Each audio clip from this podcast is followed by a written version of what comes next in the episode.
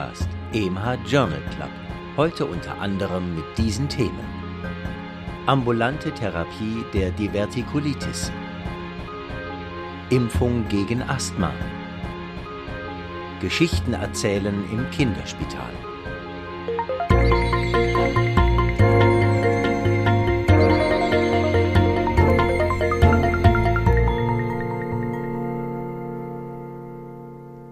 Hörerinnen, liebe Hörer, herzlich willkommen zu dieser neuen Folge des EMH Journal Club.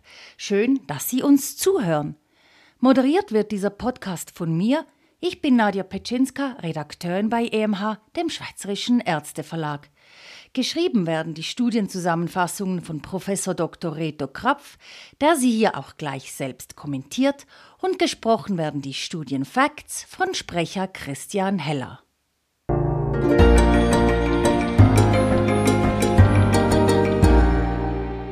Praxisrelevant. Ambulante Therapie der Divertikulitis. Eine akute Divertikulitis tritt in einer unselektionierten Allgemeinbevölkerung in etwa 200 Fällen pro Jahr und 100.000 Einwohner auf. Das gibt eine jährliche Inzidenz von 0,2 Prozent. Akute, unkomplizierte Divertikulitiden ohne Abszedierung oder Perforation können oft ambulant mit oralen Antibiotika behandelt werden. Dabei werden am häufigsten Amoxicillin-Clavulansäure oder ein Fluoroquinolon in Kombination mit Metronidazol verschrieben.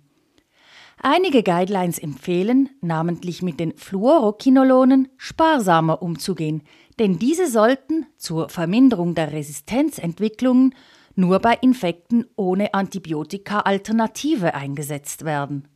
Unklar war, ob eine der beiden Antibiotika-Optionen, also Amoxicillin-Clavulansäure oder Fluoroquinolon-Metronidazol, besser ist. Verhinderung von Hospitalisationen, akute Operation innerhalb eines Jahres, elektive Operation innerhalb von drei Jahren oder mehr Nebenwirkungen verursacht, namentlich Clostridioides difficile Infekte. Resultat dieser doppelten Kohortenstudie, die knapp 125.000 Patientinnen und Patienten mit Fluoroquinolonen Metronidazol mit knapp 16.000 verglich, die Amoxicillin-Clavulansäure erhielten. Kein signifikanter Unterschied in Bezug auf die gewählten Verlaufskriterien, jedoch leicht erhöhte Rate von Clostridioides difficile Infekten in der Kohorte unter Fluoroquinolonen Metronidazol. Die vorliegende Studie wurde nicht von der Industrie gesponsort, sondern es handelte sich um eine Auftragsstudie der National Institutes of Health, den NIH. Die Schlussfolgerung aus der Studie ist, dass Amoxicillin, Clavulansäure, aufgrund der gleichen Wirkungen, aber weniger Nebenwirkungen die antibiotische Therapie der Wahl für diese Indikation sein sollte.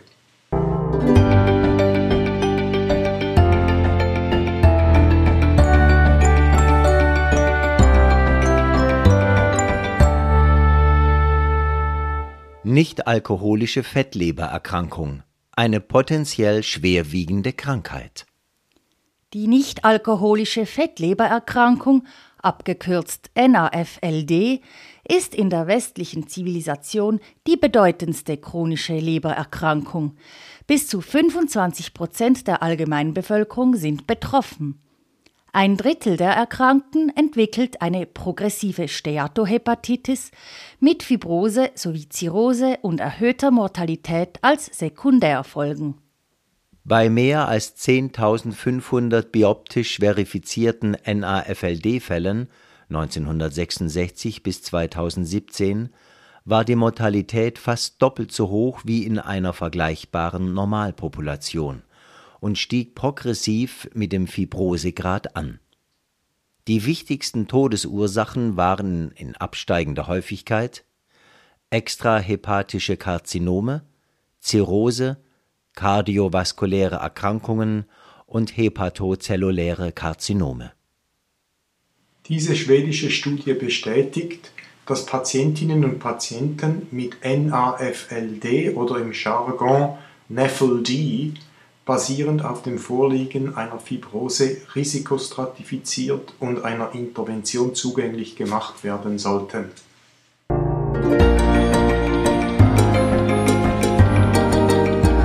Für Ärztinnen und Ärzte am Spital. Welchen Antikörpertest bei durch SARS-CoV-2-Vakzine induzierter thrombotischer Thrombozytopenie? Vor allem bei Frauen kann eine Impfung mit Adenovirus-basierten Impfstoffen in seltenen Fällen zu Thrombosen ungewöhnlicher Lokalisation, zerebrale Venen, Mesenterialvenen und Thrombozytopenie durch aktivierende Autoantikörper gegen den Plättchenfaktor 4 PF4 führen. Die Erkrankung weist Ähnlichkeiten mit der heparin-induzierten thrombotischen Thrombozytopenie, abgekürzt HIT, auf. Allerdings sollte man nicht die bei der HIT etablierten Antikörperschnelltests, also Antikörper gegen den PF4-Heparin-Komplex, zur Diagnostik verwenden, da diese in der Mehrzahl der Fälle negativ ausfallen. Nur ein spezifischer Nachweis von Autoantikörpern, die isoliert den PF4 aktivieren, gibt die notwendige diagnostische Sicherheit.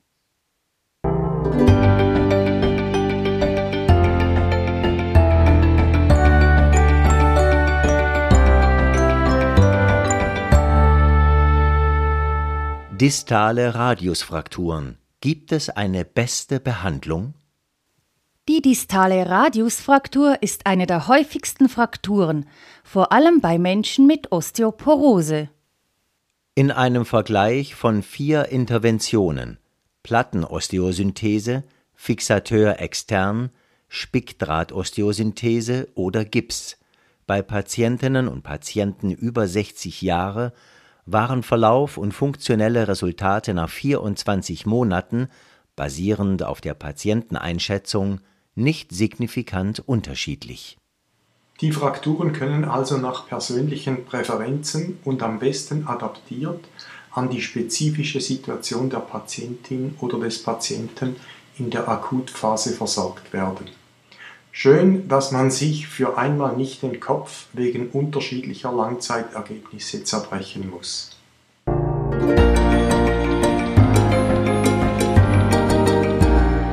Neues aus der Biologie. Impfung gegen Asthma. Die Zytokine Interleukin IL4 und IL13 spielen eine voneinander unabhängige pathogenetische Rolle beim Asthma, auch wenn sie beide via den IL4-Rezeptor wirken. Sie induzieren eine erhöhte IgE-Produktion, eine Eosinophilie, eine Hyperreagibilität, ein Remodeling der Luftwege und eine Schleimüberproduktion. Ein teurer monoklonaler Antikörper, Dupilumab, auch eingesetzt bei der atopischen Dermatitis, der den IL-4-Rezeptor blockiert, ist wirksam in der Beschränkung des Schweregrades und der Häufigkeit schwerer Asthma-Exacerbationen. Ein billigeres Vorgehen wird nun geprüft. Antikörper, die durch gleichzeitige Zufuhr von IL-4 und IL-13, konjugiert via ein mutiertes Diphtherietoxin, induziert wurden. In Mausmodellen allergischer Atemwegsentzündung wurden die IgE-Spiegel gesenkt und die Schleimüberproduktion und Hyperreagibilität der Luftwege signifikant gehemmt. Dieses Vorgehen ist potenziell vielversprechend, da die Doppelimpfung gegen Schlüsselzytokine zu einer länger dauernden und billigen Therapie oder Sekundärprävention werden könnte.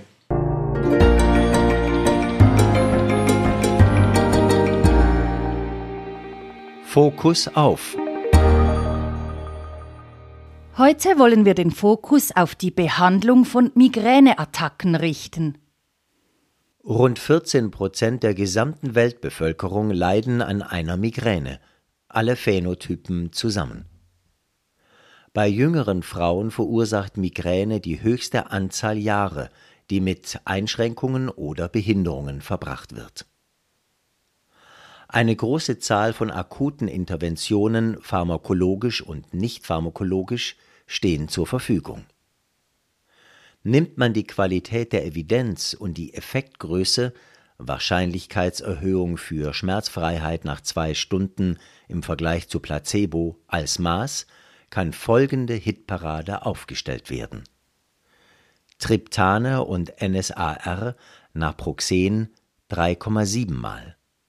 Triptane allein 2 bis 4 mal. Nichtsteroidale Antirheumatika NSAR inklusive Acetylsalicylsäure zweimal. Acetaminophen zweimal.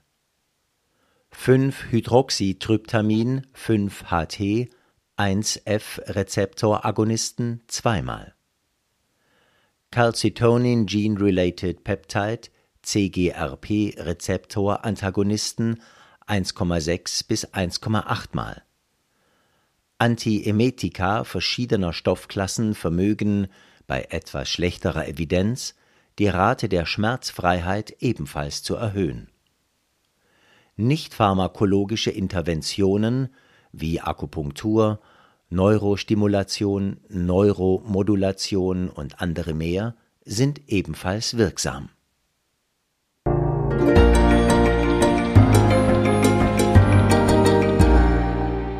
Das hat uns gefreut. Geschichten erzählen im Kinderspital. Die Kultur des Geschichtenerzählens ist wichtig für die Entstehung familiärer und sozialer Beziehungen, Förderung des emotionalen Empfindungsspektrums und hat edukative Vorzüge, unter anderem zur Meisterung schwieriger Lebenssituationen. Wir berichteten in der Folge 2526 dieses Podcasts über die Vorzüge, wenn Kindern während einer Operation Lärm oder Musik von Mozart angeboten wird. Sollten Kinder auf die Intensivstation müssen, wäre der Einsatz von Geschichtenerzählerinnen und Erzählern zu prüfen. 41 Kinder, denen über 20 bis 30 Minuten pro Tag Geschichten eher lustigen Inhaltes, acht davon zur Auswahl erzählt wurden, verglich man mit 40 Kindern mit ähnlicher Morbidität, mit denen dieselben Personen über die gleiche Dauer wie in der Erzählgruppe Rätselspiele, aufgelockert durch ein paar Witze, spielten. Die Kinder in der Erzählgruppe waren weniger schmerzgeplagt und entspannter. Die Oxytocinspiegel lagen höher, die Speichel-Cortisolspiegel, gemessen nach den Geschichten respektive den Rätselspielen, tiefer, was für eine höhere positive Emotionalität und weniger Stress sprechen könnte. Retrospektiv beurteilten die Kinder in der Erzählgruppe ihren Spitalaufenthalt positiver. Aufgrund des menschlich-sozialen, nicht medizinischen Kontaktes auch in der Kontrollgruppe ist wahrscheinlich, dass die Geschichte selber respektive das Erzählen per se zumindest einen Teil der positiven Wirkungen verursachte.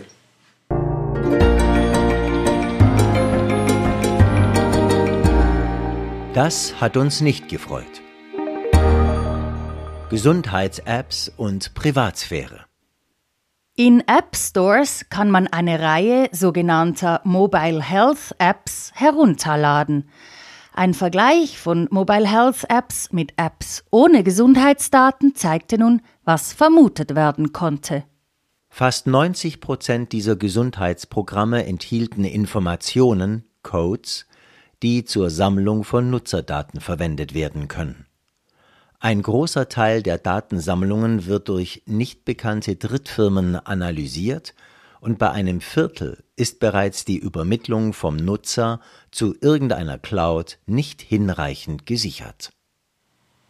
Die Autorinnen und Autoren empfehlen, diese Problematik mit den Patientinnen und Patienten anzusprechen und sie in die Nutzen-Risikoanalyse einfließen zu lassen, ob überhaupt eine solche Gesundheitsüberwachung durchgeführt werden soll.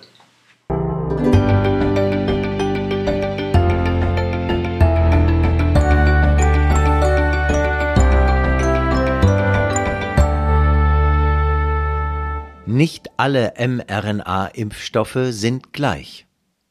Die Euphorie über die hohe Schutzwirkung der Anti-SARS-CoV-2 mRNA-Impfstoffe hat durch die anscheinend sehr schlechten Daten eines weiteren mRNA-Impfstoffes CureVac einen Dämpfer erhalten. Die Hersteller weisen auf die im Vergleich zu den zwei bereits verwendeten mRNA-Impfstoffen veränderte Virologie hin, aggressivere Varianten.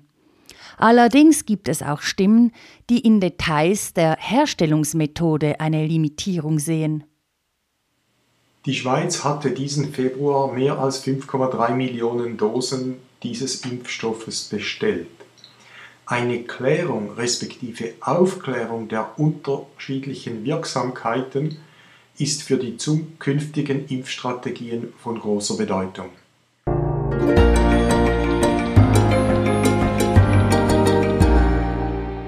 Aus Schweizer Feder.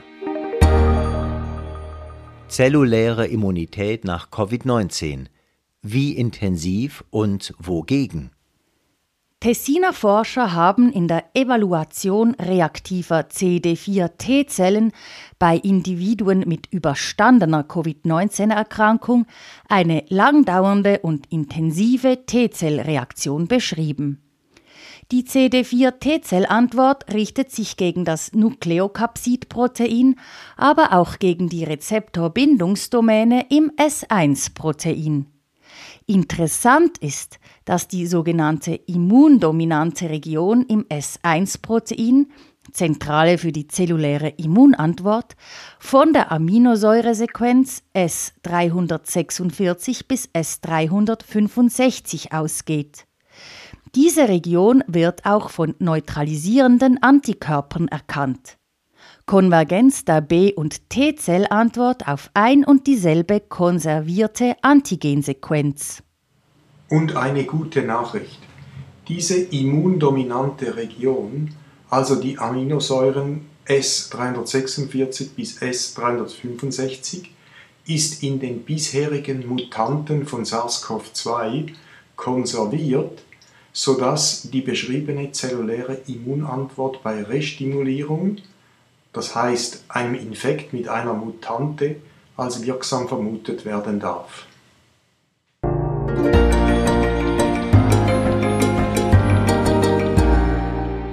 Auch noch aufgefallen. Wie wird ein Niesreflex ausgelöst? Niesen ist ein protektiver Reflex, Entfernung von Fremdkörpern, Irritantien, aber auch lästig, allergische Rhinitis, respiratorische virale Infekte und infektiologisch bedeutsam. Einmal niesen scheidet mindestens zehnmal mehr Viruspartikel aus als ein kräftiger Hustenstoß. Das Nieszentrum ist im ventromedialen Trigeminuskern lokalisiert. Bei Pathologien in diesem Bereich kann es entweder zu ununterdrückbarem Niesen oder aber zum kompletten Ausfall des Niesreflexes kommen. Nun wurde der Transmittermechanismus im afferenten Schenkel des Niesreflexes geklärt. Die sensorischen Nervenfasern aus der Nasenmucosa signalisieren dem Nieszentrum mit einem Neuropeptid, Neuromedin B, das Niesen auszulösen. Hier noch eine interessante Spekulation. Benutzen respiratorische Viren diesen Weg spezifisch, um ihre Ausbreitung zu beschleunigen, oder wird dieser unspezifisch durch die Rhinitis selber aktiviert?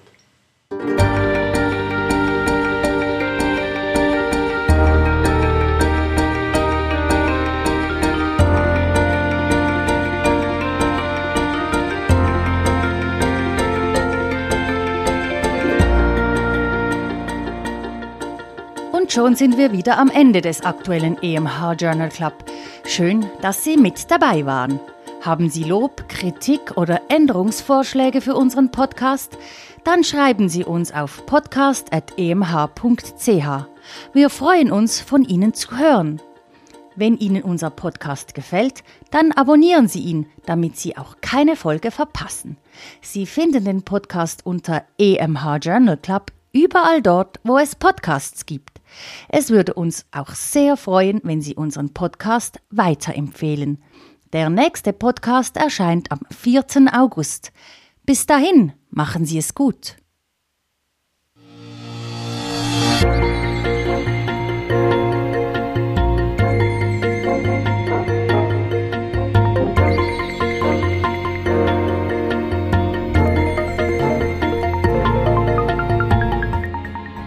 Sie hörten EMH Podcast, EMH Journal Club.